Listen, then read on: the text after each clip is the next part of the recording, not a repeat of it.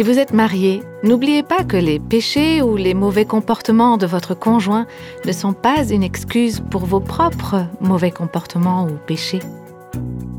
Si votre conjoint est dur et que son comportement est détestable, ça ne veut pas dire que vous, vous devez vous comporter de la même façon que lui. Vous écoutez Réveille nos cœurs et voici le premier podcast d'une toute nouvelle série que nous allons vous présenter tout de suite. Nous recevons tout le temps des lettres de femmes qui se trouvent dans des situations conjugales vraiment difficiles. Elles nous écrivent Mon mari est très dur ou encore Il ne se conduit pas bien et il est même esclave d'une addiction. Elles nous demandent Que dois-je faire? En fait, il n'y a pas de réponse facile à ces questions. On ne peut pas généraliser parce que chaque situation est différente. Et souvent, ces femmes nous posent cette question quand elles n'en peuvent déjà plus et qu'elles sont même sur le point de quitter leur mari. Alors je crois qu'il est essentiel, c'est important de se plonger dans la Bible, dans la parole de Dieu, pour aller y chercher des conseils et de la sagesse. Alors, dans l'Ancien Testament, il y a une femme qui est pas très connue, qui s'appelle Abigail, et qui s'est trouvée dans une situation qui est pas très différente de celle de bien des femmes d'aujourd'hui. C'est aujourd'hui que nous commençons une nouvelle série, justement sur cette femme Abigail. Son histoire se trouve dans le premier livre de Samuel au chapitre 25. Nous avons appelé cette série Abigail, comment vivre avec les gens difficiles. Allons-y. Abigail, c'est devenue une des personnes que je préfère dans l'Ancien Testament. C'est une femme extraordinaire et on peut beaucoup apprendre d'elle, non seulement de sa vie, mais aussi de la vie des deux hommes qui sont avec elle les personnages principaux de ce récit à un moment ou l'autre de votre vie, il est bien possible que vous vous sentiez proche de l'une de ces trois personnes. Donc, non seulement on va étudier la vie de Abigail, on va aussi examiner le comportement des deux hommes qui ont eu un impact sur sa vie. Et on va voir ce que Dieu veut nous apprendre au travers de cette étude de caractère. Et on va commencer avec le premier verset qui met en place le cadre de l'histoire.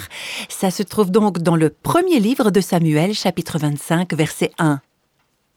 Samuel mourut. Tout le peuple d'Israël s'étant assemblé, le pleura et on l'enterra dans sa demeure à Rama. Alors vous avez peut-être déjà entendu parler de Samuel, c'était un homme de Dieu, c'était un prophète qui a vécu très très longtemps. C'était le dernier des juges de son pays. C'est lui qui avait consacré Saül pour faire de lui le premier roi d'Israël. Et c'est lui aussi qui a consacré David pour qu'il remplace Saül. Mais à ce moment-là, le roi Saül était toujours sur le trône.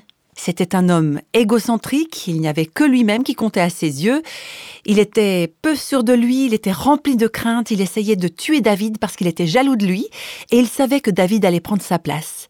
Il y avait donc une guerre entre Saül et David. Et Samuel le prophète, c'était devenu une sorte de médiateur entre les deux hommes. Mais voilà, Samuel venait de mourir, il n'était plus là, et je peux tout à fait imaginer que David se sentait abandonné, vulnérable, seul, peut-être même qu'il était déprimé, découragé, et qu'il se demandait, mais est-ce que vraiment les promesses de Dieu pour ma vie vont se réaliser un jour? C'est donc un moment de solitude, de vulnérabilité et même de terreur dans la vie de David. On lit la phrase suivante du verset 1 qui nous apprend Ce fut alors que David se leva et descendit au désert de Paran. Dans ce contexte du premier livre de Samuel au chapitre 25, David a dû s'enfuir pour sauver sa vie, parce qu'il était poursuivi par Saül, ce roi fou. C'était un fugitif. Dans le précédent chapitre, David se trouvait dans le désert d'Engedi, où il avait rencontré le roi Saül, et alors que Samuel venait de mourir, David se rend plus au sud encore dans le désert de Paran pour prendre encore plus de distance loin de Saül.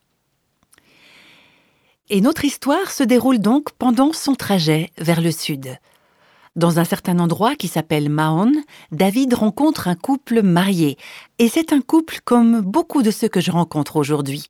Un couple où l'un des deux est une personne qui aime Dieu, qui respecte le Seigneur, et l'autre est une personne qui n'aime pas Dieu, quelqu'un qui est égoïste et mauvais. Ce genre de choses arrive. Et oui. Donc David rencontre un couple comme ça. Et comme on l'a déjà dit, cette histoire comporte trois personnages principaux.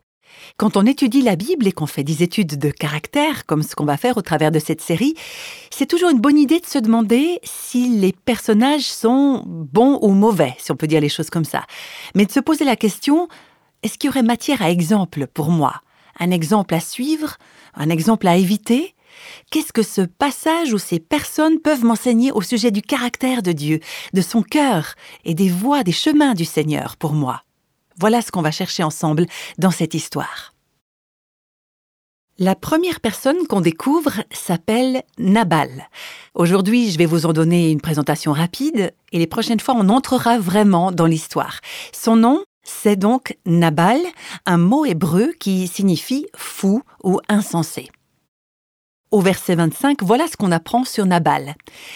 Car il est comme son nom, donc le nom veut dire insensé et ce nom le décrit vraiment. C'était un homme fou, c'était un homme insensé, mauvais.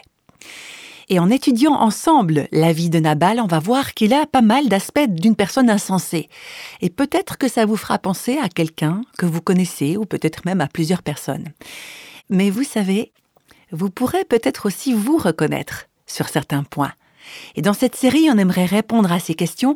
Comment est-ce qu'on peut éviter de devenir comme Nabal? Comment éviter d'avoir de tels défauts?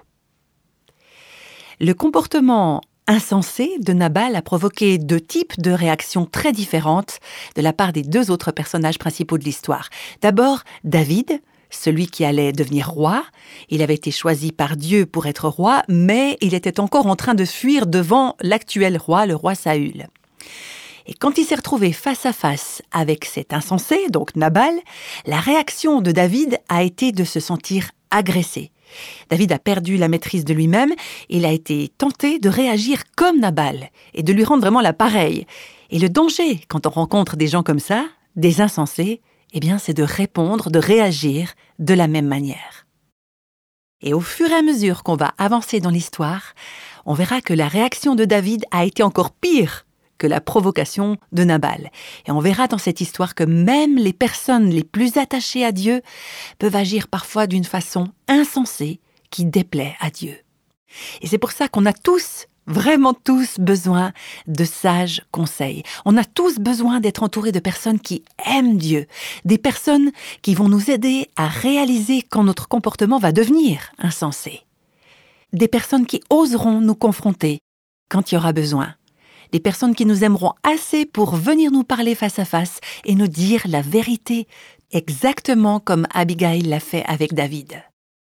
On a besoin de personnes qui nous donnent des conseils selon Dieu quand on agit comme des insensés. Et bien sûr, on a besoin aussi d'apprendre à écouter ces conseils, à les accepter et à les suivre. C'est ça la vraie humilité, c'est accepter d'écouter un conseil sage et de changer de direction quand on réalise qu'on a eu tort.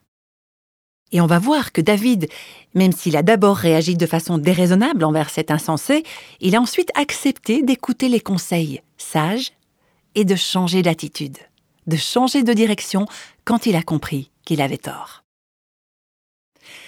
Le troisième personnage de ce récit dont on a déjà parlé, c'est cette femme, Abigail. Elle, avec les fous, les insensés, elle réagit d'une façon incroyable. On va apprendre beaucoup de choses avec elle. Que le fou, l'insensé, soit notre conjoint, notre patron, un de nos enfants, un parent par alliance, un voisin ou une personne dans notre Église, quel que soit le fou, l'insensé dans notre vie, Abigail va nous apprendre à vivre avec cette personne et à gérer la relation avec elle. Abigail, c'est une femme discrète, c'est une femme sage, c'est une femme qui apporte la paix. Et on va voir que le cours de cette histoire va être complètement changé grâce à son intervention, grâce à ses comportements. Et puis finalement, comme dans toute histoire de vie, y compris la nôtre, il y a un quatrième personnage que là, on n'entend presque pas, c'est Dieu lui-même. Dieu qui est toujours dans les parages, il est toujours dans les coulisses, un Dieu qui gouverne toutes les affaires des hommes et dont la volonté l'emporte sur toutes les autres. Dieu qui est toujours souverain il est toujours sur son trône, il est sans arrêt à l'œuvre pour réaliser ses plans et accomplir ses promesses. Et cette histoire nous montre un Dieu qui n'est jamais absent, un Dieu qui agit, qui ne dort jamais. C'est le même Dieu qui est dans votre histoire de vie. un Dieu qui s'implique dans votre vie, qui se soucie des fous, des insensés avec qui vous vivez, vous travaillez ou vous étudiez. C'est un Dieu qui s'implique dans votre vie. On va continuer avec les versets 2 et 3. Il y avait à Maon un homme très riche qui possédait des biens à Carmel. Il avait trois mille brebis et mille chèvres, et il se trouvait à Carmel pour la tonte de ses brebis.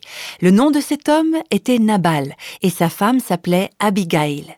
C'était une femme de bon sens et belle de figure. Mais l'homme était dur et méchant. Il descendait de Caleb. Comme c'était la coutume à cette époque, il est très probable que les parents d'Abigail avaient arrangé son mariage avec Nabal. On lui avait certainement pas demandé son avis. Elle était belle, il était riche. En lui faisant épouser cet homme riche, son père imaginait sans doute agir pour son bien et qu'elle allait avoir une belle vie. Alors ça fait un peu cliché, une belle femme et un homme riche, on pourrait penser qu'ils allaient bien ensemble. Mais le problème, c'est que la beauté et la richesse ne sont que des aspects extérieurs. Ce qui compte vraiment dans la vie, c'est le cœur, le caractère, et pas l'apparence extérieure ou la richesse matérielle. Dans le cas de ce couple, les différences entre leurs deux cœurs et leurs deux caractères, ça ne pouvait pas être pire. Ils étaient, comme on dit, comme le jour et la nuit. C'était un couple qui n'allait pas du tout ensemble au niveau de leur cœur. Lui, c'était un insensé qui n'aimait pas Dieu. Elle, elle était sage et elle aimait Dieu. On ne sait pas si Nabal avait toujours été comme ça, s'il était déjà comme ça quand ils se sont mariés. Peut-être que quand ils se sont mariés, elle pensait que c'était un homme formidable. Et il y a beaucoup de femmes qui me disent Je me rendais absolument pas compte, les premières années de notre mariage, du genre d'homme qu'il allait devenir. Alors peut-être que Nabal avait toujours eu un mauvais caractère ou un comportement grossier. La Bible ne le mentionne pas. Tout ce qu'on sait, c'est que Abigail s'est retrouvée avec son mari dans ce mariage très difficile. Et il y a là deux choses importantes qui me semblent évidentes déjà dans ce chapitre.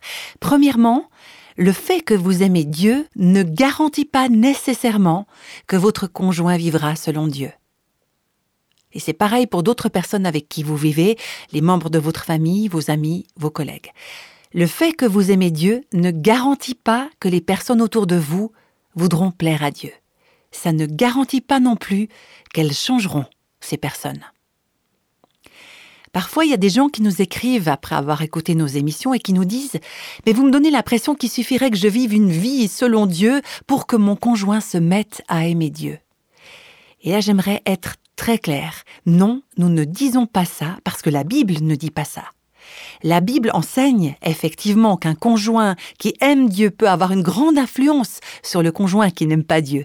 Mais il n'y a aucune garantie que si on choisit de vivre notre vie comme Dieu le veut, alors les personnes insensées autour de nous changeront. Ces personnes qui sont comme Nabal, peut-être qu'elles ne changeront jamais. La deuxième chose qu'on peut constater, c'est que si votre conjoint est dur et que son comportement est détestable, ça ne veut pas dire que vous, vous devez vous comporter de la même façon que lui. Et ça, c'est un des éléments forts de cette histoire. Le fait que votre conjoint ou quelqu'un avec qui vous devez vivre ou travailler régulièrement, le fait que cette personne se comporte d'une façon qui déplaît à Dieu, ça ne doit pas vous empêcher, vous, de plaire à Dieu.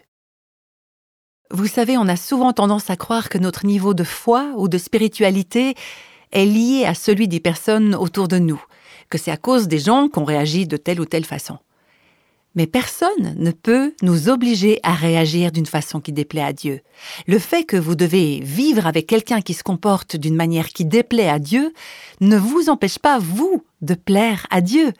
Votre caractère et vos réactions n'ont pas besoin de dépendre des comportements des gens autour de vous. Une des choses que j'aime particulièrement dans cette histoire, c'est qu'on ne sait pas ce qui s'est passé avant. Mais on sait que Abigail a vécu un certain laps de temps avec cet homme dur et qui avait des comportements horribles. Ça devait vraiment l'affecter, ça devait la toucher, elle vivait tous les jours avec lui. En tout cas, il est clair qu'elle n'avait pas laissé Nabal la détruire. C'était toujours une femme belle, pleine de bon sens, sage et qui aimait Dieu. Elle n'avait pas laissé le comportement de son mari déteindre sur son propre comportement. Elle était toujours charmante, courageuse et pleine de grâce. Et surtout, le plus important, c'est qu'elle n'avait pas perdu la foi dans les promesses de Dieu, même si elle vivait avec cet homme mauvais qui probablement ne changerait jamais. En fait, on le verra, il n'a jamais changé. Alors, dans cette histoire, on fait donc d'abord connaissance avec Nabal, et puis David, et après Abigail. Dans le verset 2, on a appris que Nabal était très riche. C'était un homme d'affaires important, il avait beaucoup d'influence. Et au fur et à mesure qu'on va avancer dans cette histoire pendant les prochaines émissions, un des aspects qui va nous sauter aux yeux portera sur les dangers que la richesse peut entraîner. Alors, ce pas des problèmes qui sont inévitables pour tous les gens riches, mais il y a vraiment quelque chose qui nous donne à réfléchir là.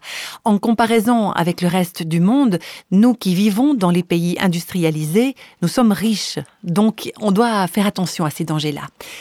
Les gens riches peuvent croire qu'ils ne dépendent de personne, que ce sont les autres qui ont besoin d'eux, qui dépendent d'eux. Mais eux, ils n'ont besoin de personne, ils n'ont besoin de rien.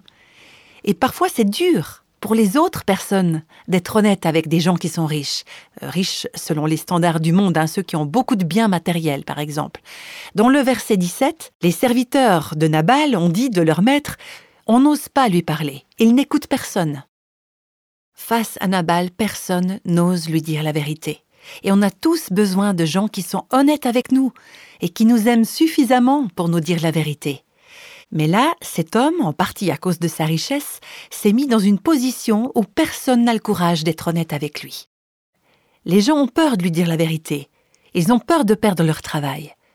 Et vous imaginez si un de ses salariés était intervenu pour lui dire Nabal, là tu as tort, tu te comportes comme un insensé, la réponse aurait été Mais toi, je te coupe la tête. Alors les gens avaient peur de lui. Et parfois, quand on est très riche, selon les critères du monde, c'est très vite fait d'imaginer le pire au sujet des autres, de se méfier de tout le monde. Et on va voir que c'est comme ça que Nabal s'est comporté avec David.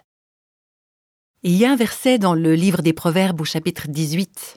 C'est le verset 23 qui m'a toujours beaucoup touché et qui m'a poussé bien des fois à me repentir. Le pauvre parle en suppliant. Le pauvre fait appel, il plaide. Mais le riche répond durement. Le riche, il peut exactement parler comme il veut. Le monde lui appartient, il est tout à lui. Et avec la richesse, on rencontre parfois ce genre d'attitude, d'orgueil, d'arrogance. Ce n'est pas toujours le cas, bien sûr. Nabal, lui, non seulement il était très riche, mais le verset 3 nous dit qu'il était dur. Il y a une ancienne traduction de la Bible qui dit qu'il était grossier. Le mot hébreu original qui est utilisé là signifie dur, inflexible, intransigeant, incontrôlable. Là, est-ce que vous imaginez un petit peu mieux à quoi ressemblait Nabal? C'était un homme dur, c'était un homme violent, il était violent avec sa femme, il était violent avec d'autres personnes, c'était un homme qui parlait avec agressivité, et puis c'était aussi un alcoolique, comme on le verra plus loin dans l'histoire, c'était vraiment un homme mauvais. Et la Bible dit que non seulement il était dur, mais il avait des comportements détestables. Une autre version dit qu'il était bourru et qu'il agissait avec méchanceté. C'était un homme pourri, un corrompu, et c'est bien possible qu'une partie de ses richesses provenait d'opérations douteuses. C'était vraiment un homme désagréable. Et dans la version que j'ai lue tout à l'heure, il est dit que c'était un homme qui descendait de Caleb. Caleb, c'était un homme de la tribu de Juda, quelqu'un qui aimait Dieu, qui était reconnu pour sa foi, mais le mot Caleb en hébreu, ça signifie aussi chien.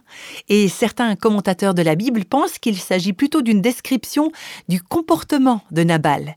Il y a une traduction anglaise qui dit de lui il était hargneux comme un chien.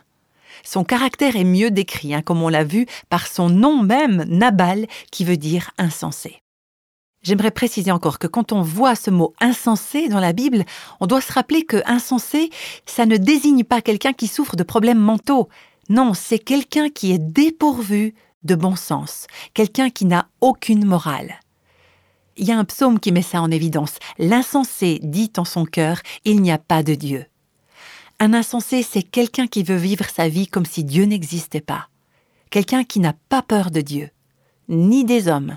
C'est quelqu'un qui se moque de la moralité, de la spiritualité, et par conséquent, quelqu'un qui agit avec stupidité, d'une façon insensée et indigne.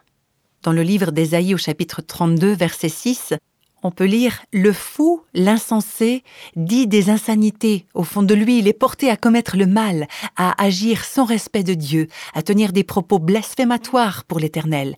Il laisse l'affamé avec le ventre creux et prive de boisson celui qui meurt de soif. Et on va voir que Nabal correspond tout à fait à cette description des insensés, parce qu'il a refusé de donner de la nourriture et de l'eau à ceux qui avaient faim et soif.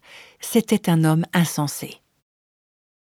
Je crois que vous avez déjà probablement compris que c'est votre cœur qui détermine votre caractère et votre comportement. Si votre cœur est insensé, vous allez agir de façon insensée. Votre caractère et votre comportement révèlent ce que vous avez dans le cœur. Quand vous agissez de manière insensée, d'une manière qui déplaît à Dieu, eh bien ça, ça révèle qu'il y a quelque chose d'insensé dans votre cœur. Et on verra tout au long de cette série d'émissions, Nabal nous fera facilement penser à l'une ou l'autre personne qu'on connaît. Mais j'aimerais qu'on puisse étudier ce récit en laissant Dieu mettre l'éclairage sur notre cœur, par son esprit et par sa parole. Et qu'on puisse se poser sincèrement la question, est-ce que moi aussi je me comporte comme ça? Est-ce qu'il m'arrive à moi aussi d'être quelqu'un d'impossible à gérer? Est-ce que les gens hésitent à me dire la vérité parce qu'ils ont peur que j'explose de colère? Est-ce que je suis quelqu'un d'arrogant, d'orgueilleux, quelqu'un de dur? Est-ce que je vois toujours le mal chez les autres? Est-ce que je réponds aux autres plus avec brutalité qu'avec bienveillance? Si je me comporte comme ça, si je parle comme ça, ça me révèle à moi-même quelque chose sur l'état de mon cœur.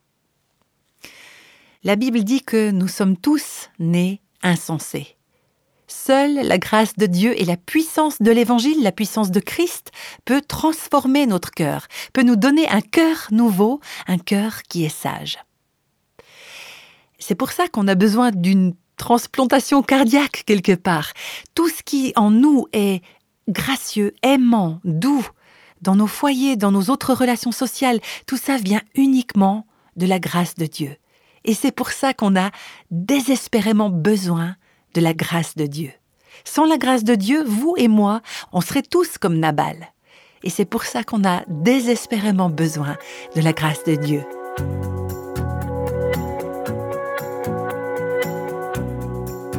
Oui, cet enseignement nous rappelle combien nous dépendons de la grâce de Dieu. En fait, nous avons toutes et tous besoin d'apprendre à ne pas être insensés, mais aussi nous avons toutes et tous besoin d'apprendre comment aimer ceux qui sont insensés.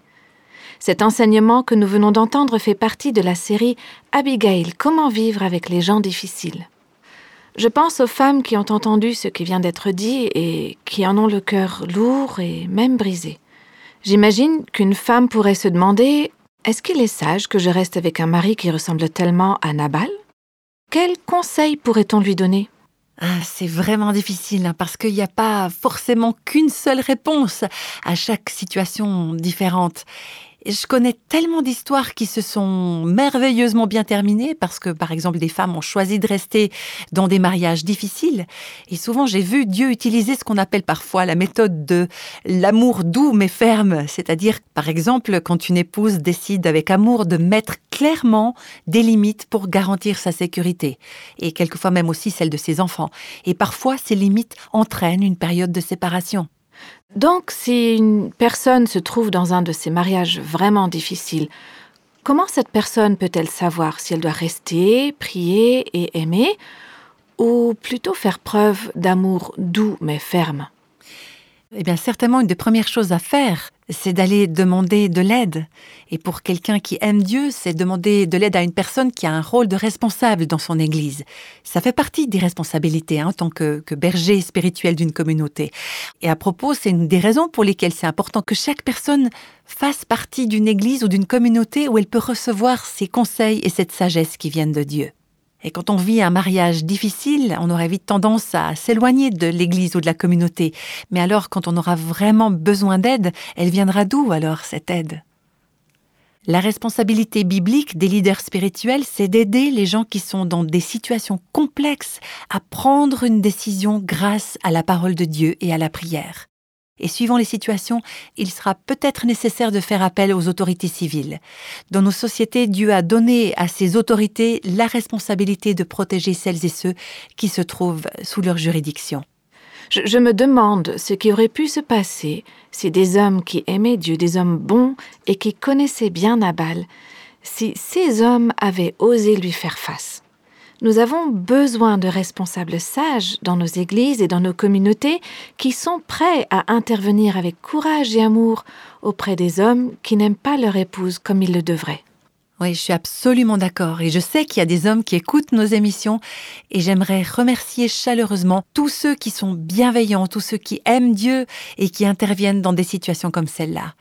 Et je vous lance un appel urgent. Hein, quand, un, quand un homme ne traite pas une femme avec amour, avec respect, et c'est valable aussi dans l'autre sens, bien sûr, quand une femme ne traite pas son conjoint avec amour et respect, je vous demande sincèrement de vous impliquer de façon appropriée dans ces situations. Parce que, par exemple, pour les femmes qui sont victimes de violences, c'est tellement précieux d'avoir de l'aide de cette qualité-là.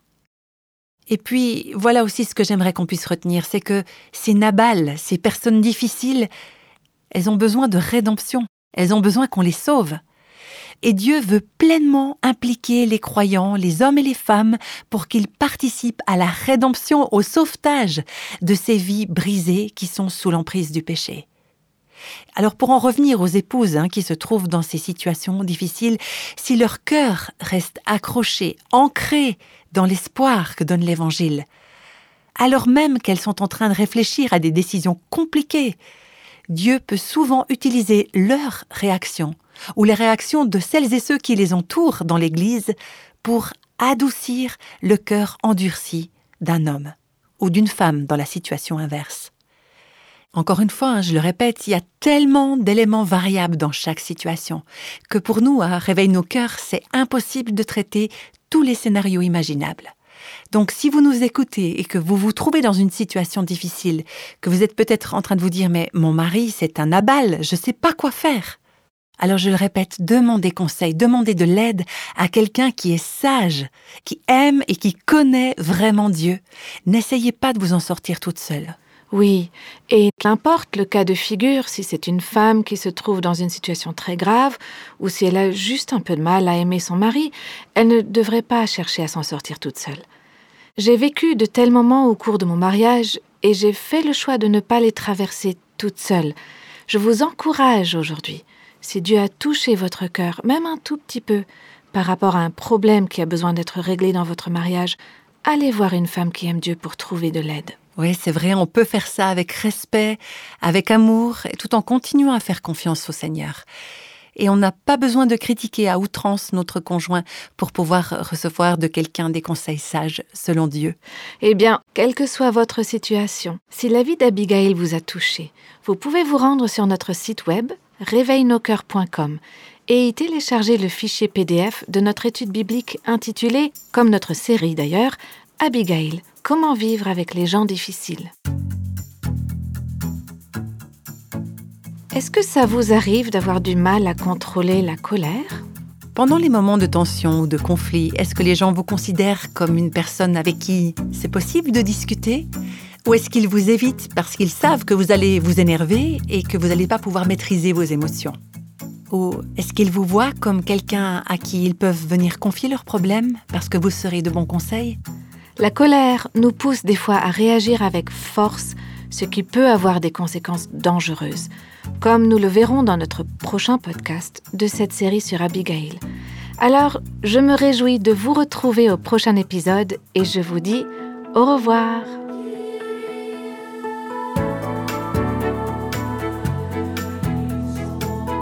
Tous les extraits de la Bible sont tirés de la version Louis II 1910. Réveille nos cœurs est le ministère francophone de Revive Our Hearts, initiative de Life Action Ministries avec Nancy DeMoss Volgemuth. Avec les voix de Christine Raymond et Jeannette Kosman.